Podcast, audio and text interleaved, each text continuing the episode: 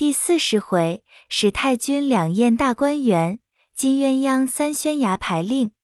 话说宝玉听了，忙进来看时，只见琥珀站在屏风跟前，说：“快去吧，立等你说话呢。”宝玉来至上房，只见贾母正和王夫人众姊妹商议给史湘云还席。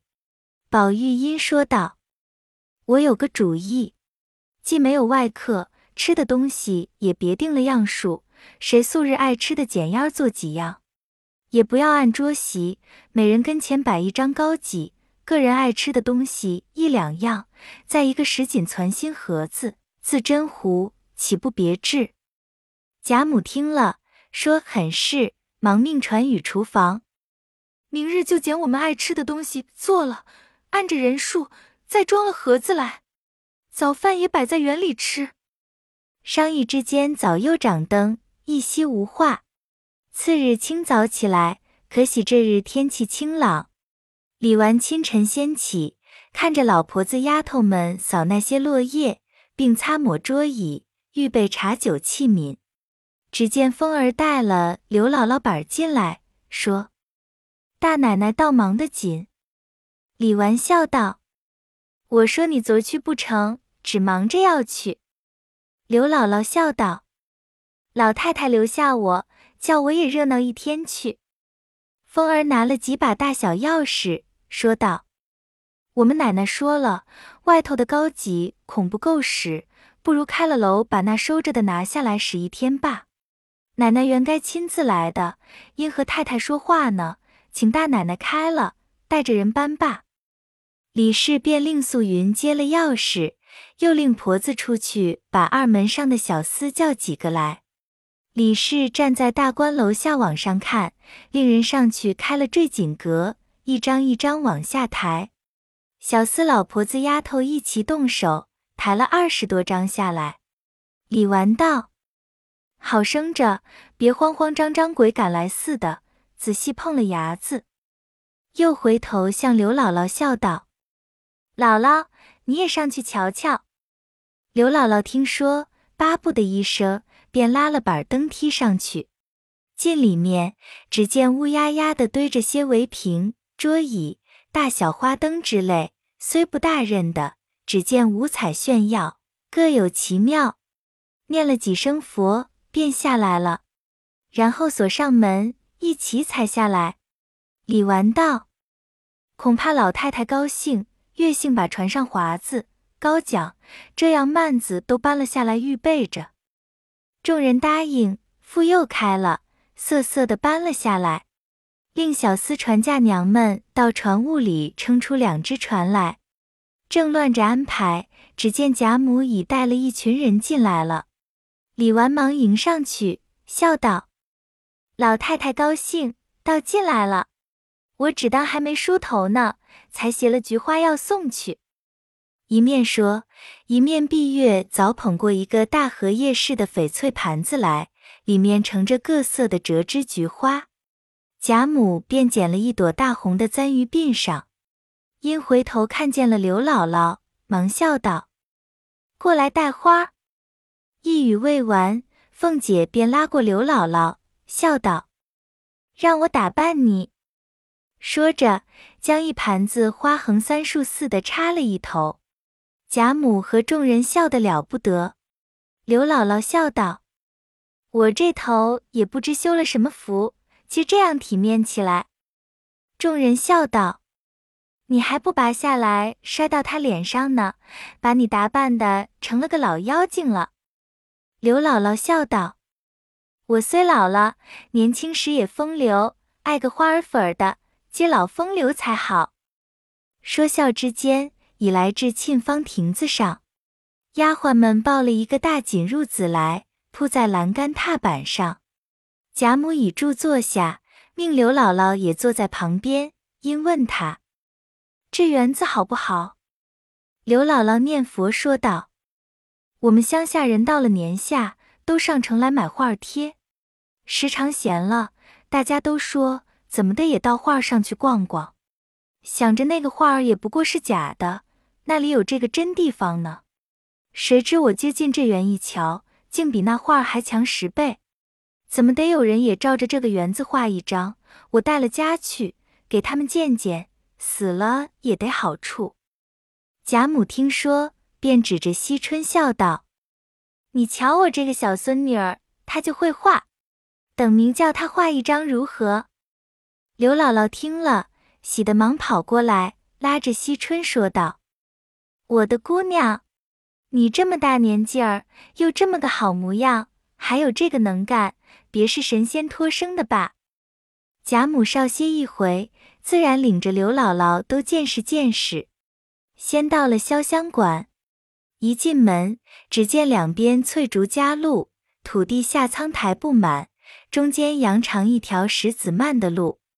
刘姥姥让出路来与贾母众人走，自己却勤走土地。琥珀拉着她说道：“姥姥，你上来走。”仔细苍苔滑了，刘姥姥道：“不相干的，我们走熟了的，姑娘们只管走罢。可惜你们的那绣鞋，别沾脏了。”他只顾上头和人说话，不妨底下果彩滑了，咕咚一跤跌倒，众人拍手都哈哈的笑起来。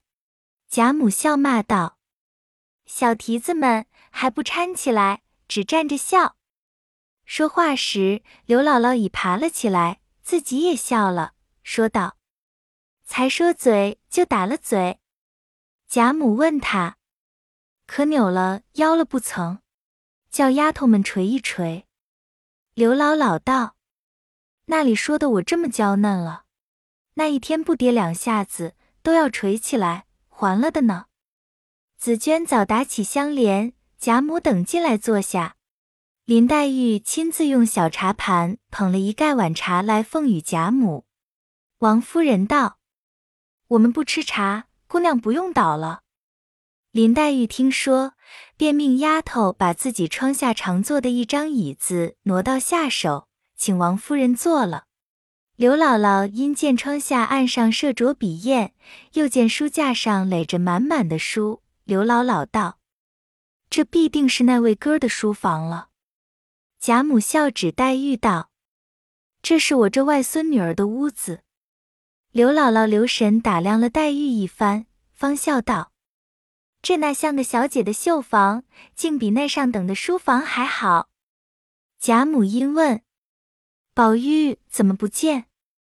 众丫头们答说：“在池子里船上呢。”贾母道：“谁又预备下船了？”李纨忙回说。才开楼哪几，我恐怕老太太高兴，就预备下了。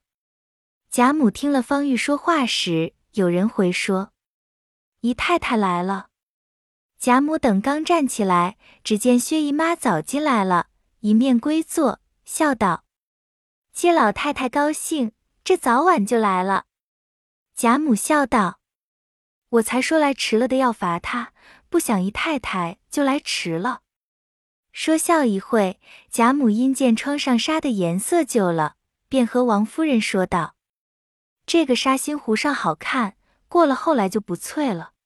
这个院子里头又没有个桃杏树，这竹子已是绿的，再拿这绿纱糊上反不配。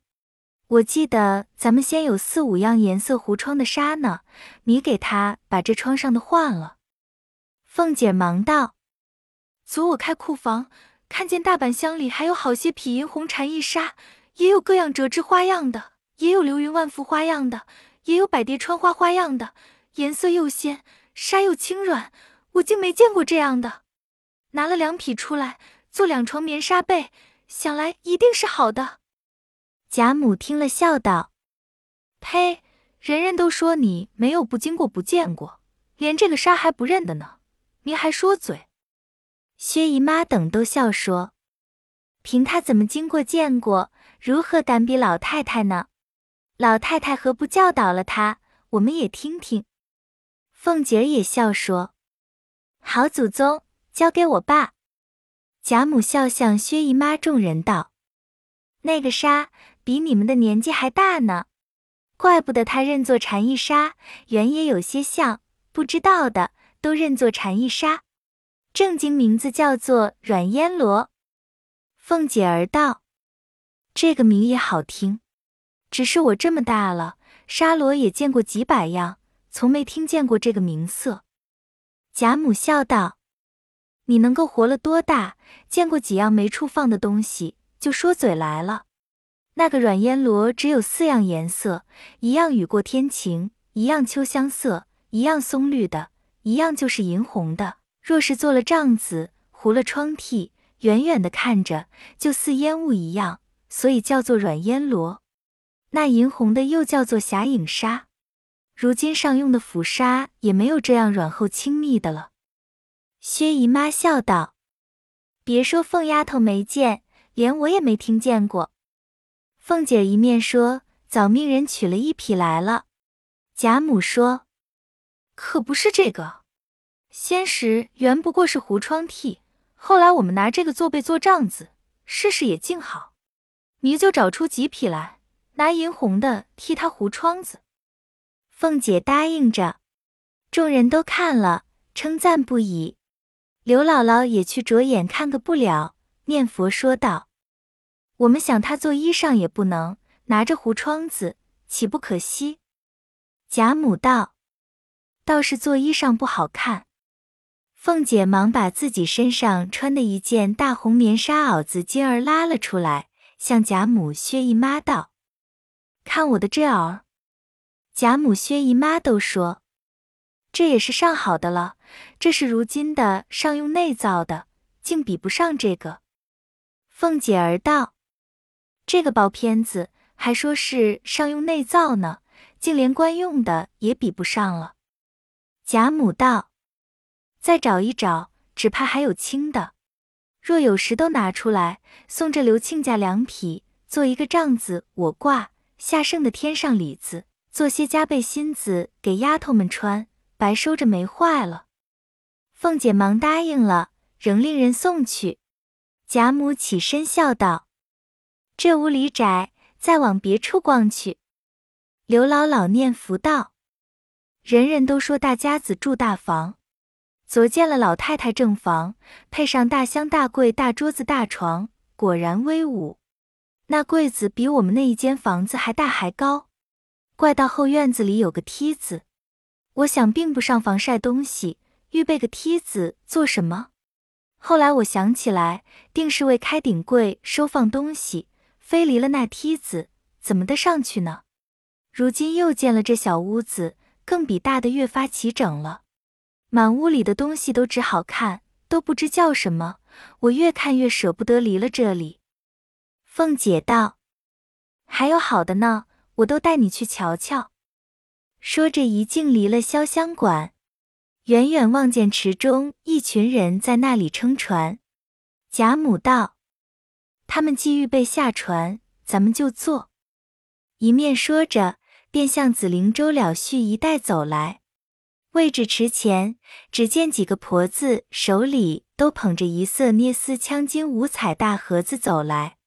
凤姐忙问王夫人：“早饭在那里摆？”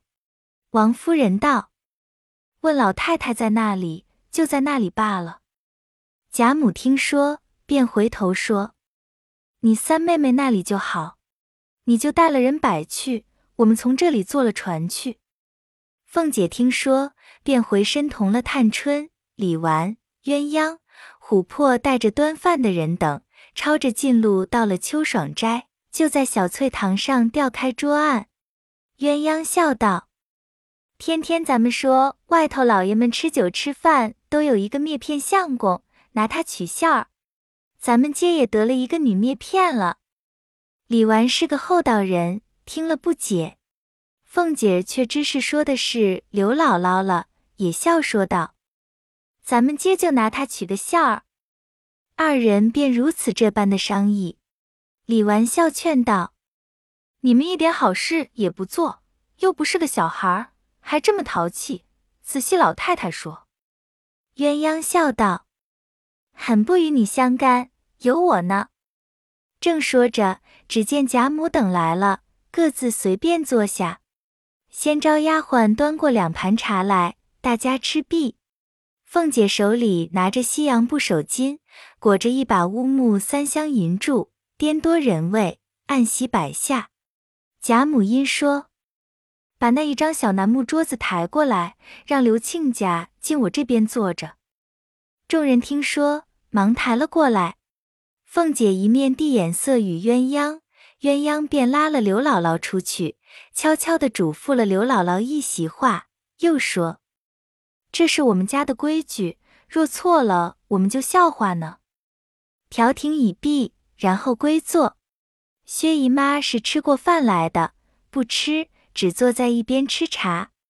贾母带着宝玉、湘云、黛玉、宝钗一桌，王夫人带着迎春姊妹三个人一桌，刘姥姥傍着贾母一桌。贾母素日吃饭，皆有小丫鬟在旁边拿着数余竹尾金帕之物。如今鸳鸯是不当这差的了。今日鸳鸯偏接过竹尾来扶着，丫鬟们知道她要搓弄刘姥姥，便躲开让她。鸳鸯一面势礼，一面敲向刘姥姥说道：“别忘了。”刘姥姥道：“姑娘放心。”那刘姥姥入了座，拿起箸来，沉甸甸的不扶手。原是凤姐和鸳鸯商议定了。单拿一双老年四棱象牙镶金的筷子与刘姥姥。刘姥姥见了，说道：“这叉耙子比俺那里铁锨还沉，那里犟得过他？”说的众人都笑起来。只见一个媳妇端了一个盒子站在当地，一个丫鬟上来接去盒盖，里面盛着两碗菜。李纨端了一碗放在贾母桌上。凤姐儿偏捡了一碗鸽子蛋放在刘姥姥桌上，贾母这边说声请，刘姥姥便站起身来，高声说道：“老刘，老刘，食量大似牛，吃一个老母猪不抬头。”自己却鼓着腮不语。众人先是发怔，后来一听，上上下下都哈哈的大笑起来。史湘云撑不住，一口饭都喷了出来。林黛玉笑岔了气，扶着桌子哎呦。宝玉早滚到贾母怀里，贾母笑得搂着宝玉叫心肝。王夫人笑得用手指着凤姐儿，只说不出话来。薛姨妈也撑不住，口里茶喷了探春一裙子，探春手里的饭碗都合在迎春身上。惜春离了座位，拉着她奶母叫揉一揉肠子。地下的无一个不弯腰屈背，也有躲出去蹲着笑去的，也有忍着笑上来替他姊妹换衣裳的，独有凤姐鸳鸯二人撑着，还只管让刘姥姥。刘姥姥拿起箸来，只觉不听使，又说道：“这里的街也俊，下的这蛋也小巧，怪俊的，我且操囊一个。”众人方住了笑，听见这话又笑起来。贾母笑得眼泪出来，琥珀在后垂着。贾母笑道：“这定是凤丫头促侠鬼闹的，快别信她的话了。”那刘姥姥正夸鸡蛋小巧，要操囊一个。凤姐笑道：“一两银子一个呢，你快尝尝吧，那冷了就不好吃了。”刘姥姥便伸柱子要夹，那里夹得起来，满碗里闹了一阵好的。好容易搓起一个来，才伸着脖子要吃，偏又滑下来滚在地下，忙放下柱子要亲自去捡，早有地下的人捡了出去了。刘姥姥叹道：“一两银子也没听见响声就没了。”众人已没心吃饭，都看着他笑。贾母又说：“这会子又把那个筷子拿了出来，又不请客摆大筵席。”都是凤丫头指使的，还不换了呢。地下的人原不曾预备这牙柱，本是凤姐和鸳鸯拿了来的。听如此说，忙收了过去，也照样换上一双乌木镶银的。刘姥姥道：“去了金的，又是银的，到底不及俺们那个扶手。”凤姐儿道：“菜里若有毒，这银子下去了，就是得出来。”刘姥姥道：“这个菜里若有毒，俺们那菜都成了砒霜了，那怕毒死了也要吃尽了。”贾母见他如此有趣，吃的又香甜，把自己的也端过来与他吃。又命一个老嬷嬷来，将各样的菜给板儿夹在碗上。一时吃毕，贾母等都往探春卧室中去说闲话。这里收拾过残桌，又放了一桌。刘姥姥看着李纨与凤姐儿对坐着吃饭，叹道：“别的罢了，我只爱你们家这行事。怪道说理出大家。”凤姐忙笑道：“你别多心。”才刚不过大家取笑儿，一言未了，鸳鸯也进来笑道：“姥姥别恼，我给你老人家赔个不是。”刘姥姥笑道：“姑娘说那里话，咱们哄着老太太开个心儿，可有什么恼的？你先嘱咐我，我就明白了。不过大家取个笑儿，我要心里恼，也就不说了。”鸳鸯便骂人。为什么不倒茶给姥姥吃？刘姥姥忙道：“刚才那个嫂子倒了茶来，我吃过了。姑娘也该用饭了。”凤姐儿便拉鸳鸯：“你坐下和我们吃了罢，省得回来又闹。”鸳鸯便坐下了。婆子们添上碗箸来，三人吃毕。刘姥姥笑道：“我看你们这些人都只吃这一点就完了。”亏你们也不饿，怪只道风儿都吹得到。鸳鸯便问：“今剩的菜不少，都那去了？”婆子们道：“都还没散呢，在这里等着一齐散与他们吃。”鸳鸯道：“他们吃不了这些，挑两碗给二奶奶屋里平丫头送去。”凤姐儿道：“她早吃了饭了，不用给她。”鸳鸯道：“他不吃了，喂你们的猫。”婆子听了，忙捡了两样拿盒子送去。鸳鸯道：“素云那去了？”李纨道：“他们都在这里一处吃，又找他做什么？”鸳鸯道：“这就罢了。”凤姐儿道：“袭人不在这里，你倒是叫人送两样给他去。”鸳鸯听说。便命人也送两样去后，鸳鸯又问婆子们：“回来吃酒的攒盒可装上了？”婆子道：“想必还得一会子。”鸳鸯道：“催着心儿。”婆子应诺了。凤姐儿等来至探春房中，只见他娘们正说笑。探春素喜阔朗，这三间屋子并不曾隔断。当地放着一张花梨大理石大案，案上垒着各种名人法帖，并数十方宝砚、各色笔筒，笔海内插的比如树林一般。那一边设着斗大的一个汝窑花囊，插着满满的一囊水晶球儿的白菊。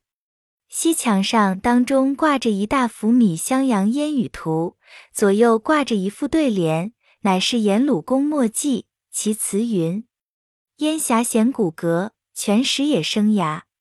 岸上设着大鼎，左边紫檀架上放着一个大官窑的大盘，盘内盛着数十个焦黄玲珑大佛手。右边阳漆架上悬着一个白玉比目磬，旁边挂着小锤。那板略熟了些，便要摘那锤子要击，丫鬟们忙拦住他。他又要佛手吃。探春捡了一个与他说：“玩罢，吃不得的。”东边便设着卧榻，拔布床上悬着葱绿双绣花卉草虫的纱帐。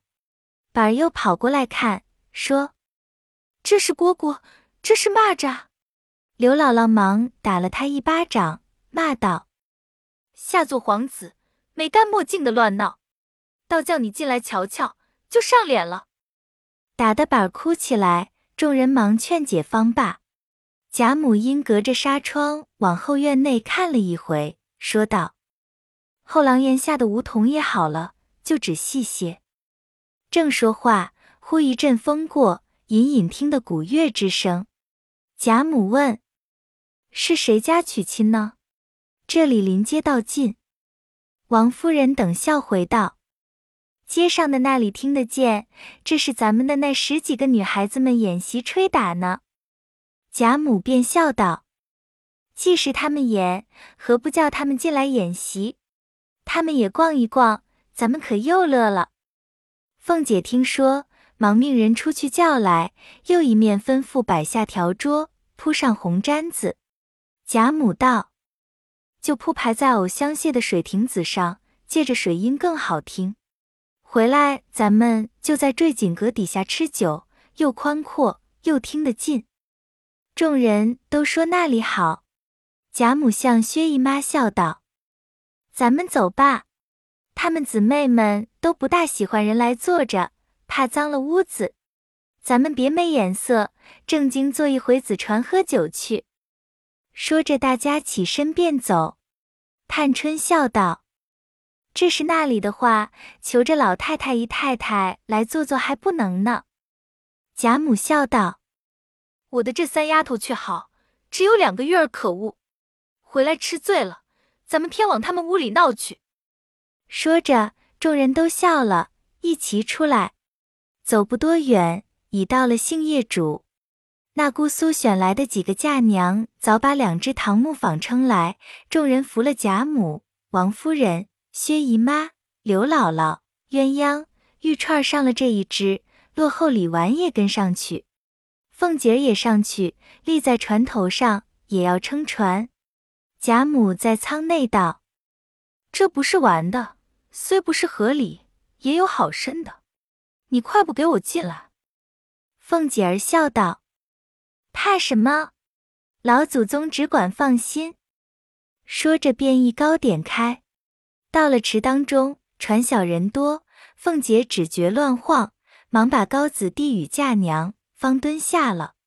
然后迎春姊妹等并宝玉上了那只。随后跟来，其余老嬷嬷散众丫鬟俱沿河随行。宝玉道：“这些破荷叶可恨，怎么还不叫人来拔去？”宝钗笑道：“今年这几日，何曾饶了这园子闲了？天天逛，那里还有叫人来收拾的功夫？”林黛玉道：“我最不喜欢李义山的诗，只喜他这一句：‘留得残荷听雨声’。”偏你们又不留着残荷了。宝玉道：“果然好句，以后咱们就别叫人拔去了。”说着，已到了花絮的罗岗之下，觉得阴森透骨，两滩上衰草残林，更助秋情。贾母因见岸上的青煞旷朗，便问：“这是你薛姑娘的屋子不是？”众人道：“是。”贾母忙命拢岸。顺着云步石梯上去，一同进了恒芜院，只觉异香扑鼻。那些奇草仙藤郁冷于苍翠，都结了实，似珊瑚豆子一般，泪垂可爱。即进了房屋，雪洞一般，一色玩器全无。岸上只有一个土定瓶中供着数枝菊花，并两部书、茶帘、茶杯而已。床上只吊着轻纱帐幔。侵入也十分朴素，贾母叹道：“这孩子太老实了。你没有陈设，何妨和你姨娘要些？我也不理论，也没想到你们的东西自然在家里没带了来。”说着，命鸳鸯去取些古董来，又嗔着凤姐儿：“不送些玩器来与你妹妹，这样小气。”王夫人、凤姐儿等都笑回说。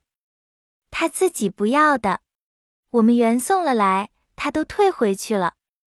薛姨妈也笑说：“她在家里也不大弄这些东西的。”贾母摇头说：“使不得。虽然他省事，倘或来一个亲戚，看着不像；二则年轻的姑娘们房里这样肃静，也忌讳。我们这老婆子越发该住马圈去了。”你们听那些书上戏上说的小姐们的绣房，精致的还了的呢。她们姊妹们虽不敢比那些小姐们，也不要很离了格儿。有现成的东西，为什么不摆？若很爱素净，少几样倒使得。我最会收拾屋子的，如今老了，没有这些闲心了。她们姊妹们也还学着收拾的好，只怕俗气，有好东西也摆坏了。我看他们还不俗，如今让我替你收拾，包管又大方又素净。我的梯级两件，收到如今，没给宝玉看见过。若惊了他的眼，也没了。说着，叫过鸳鸯来，亲吩咐道：“你把那石头盆景和那架沙桌屏，还有个墨烟洞石鼎，这三样摆在这案上就够了。再把那水墨字画白绫帐子拿来，把这帐子也换了。”鸳鸯答应着，笑道：“这些东西都搁在东楼上的不知那个箱子里，还得慢慢找去，你再拿去也罢了。”贾母道：“明日后日都使得，只别忘了。”说着，做了一回方出来，一径来至坠锦阁下。文官等上来请过安，因问演习何曲。贾母道。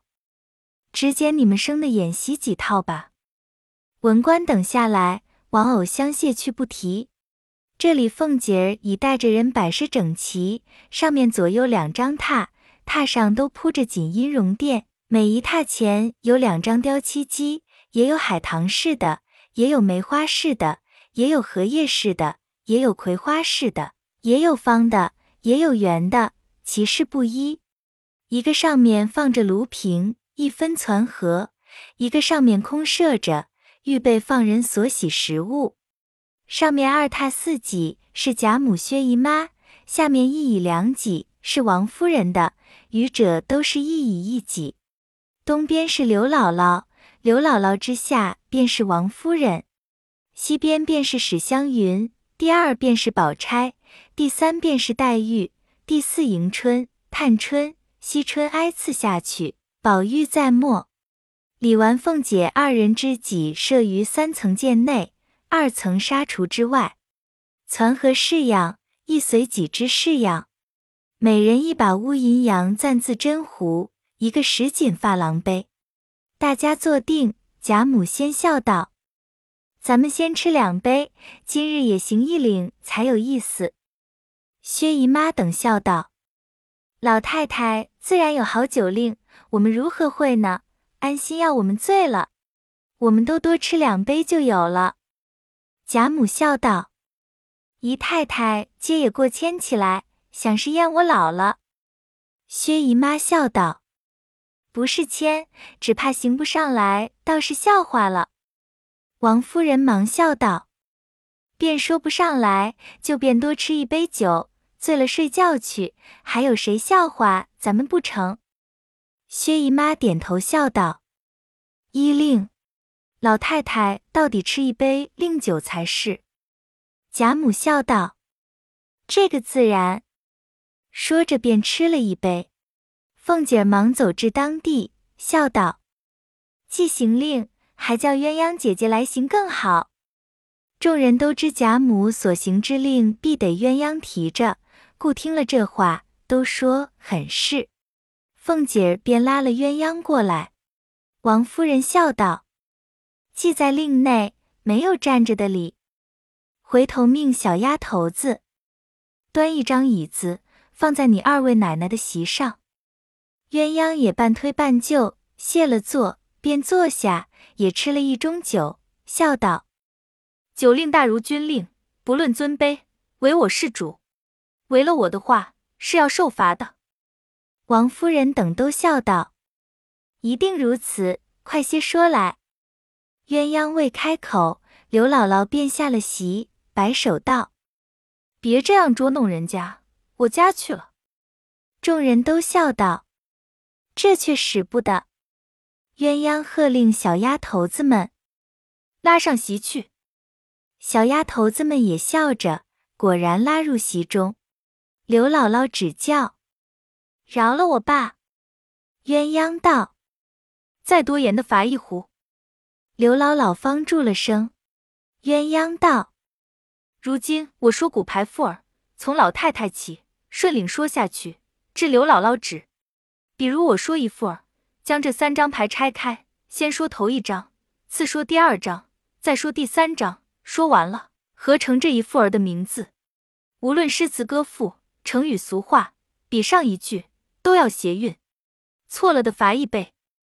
众人笑道：“这个令好，就说出来。”鸳鸯道：“有了一副了，左边是张天。”贾母道：“头上有青天。”众人道：“好。”鸳鸯道：“当中是个五与六。”贾母道：“六桥梅花香彻骨。”鸳鸯道：“剩的一张六与幺。”贾母道：“一轮红日出云霄。”鸳鸯道：“凑成便是个蓬头鬼。”贾母道：“这鬼抱住钟馗腿。”说完，大家笑说：“极妙。”贾母饮了一杯，鸳鸯又道：“有了一副，左边是个大长舞。”薛姨妈道：“梅花朵朵风前舞。”